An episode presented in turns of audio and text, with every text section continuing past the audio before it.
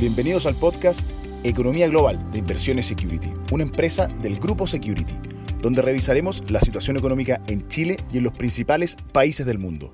Hola a todos, soy Claudio Jofré, portfolio manager de activos globales, y en nuestro podcast de Economía Global de esta semana revisaremos los últimos datos económicos de China y los desafíos geopolíticos para el gigante asiático en un mundo más polarizado.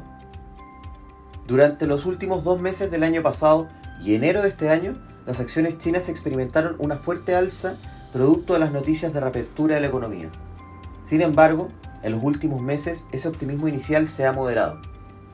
Por el lado positivo, la recuperación del consumo ha seguido mostrando un avance mayor al esperado por los analistas, lo que es reflejado por datos de ventas minoristas e incrementos sostenidos en las encuestas de confianza empresarial y del consumidor, afectando principalmente al consumo de servicios como turismo y bienes no durables.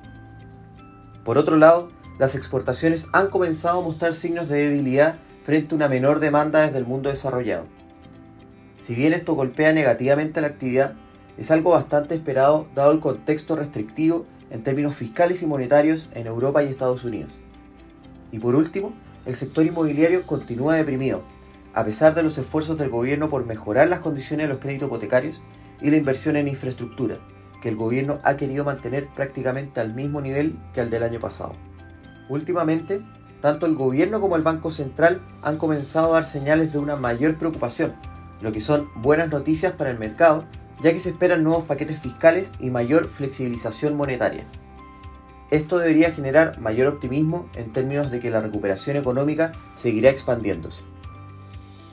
Sin embargo, la principal prueba para la economía china son aquellos que se derivan producto de temas geopolíticos, ya que las mayores economías del mundo, principalmente Estados Unidos y la Unión Europea, han optado por diversificar sus cadenas de suministros fuera de China y en consecuencia el gigante asiático se verá enfrentado a un escenario de menor inversión extranjera y una mayor presión en la creación de trabajos en sectores industriales.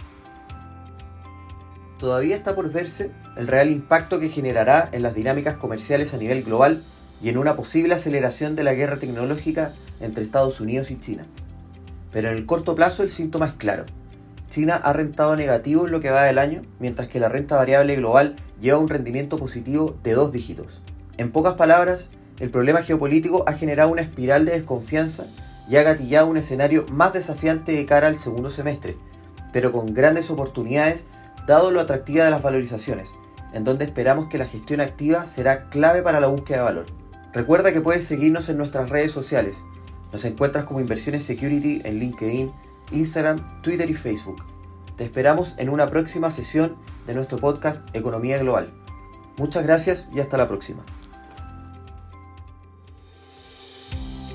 Te invitamos a revisar todos nuestros contenidos digitales en nuestro sitio web, Spotify y YouTube de Inversiones Security, una empresa del Grupo Security. ¿Quieres? Puedes.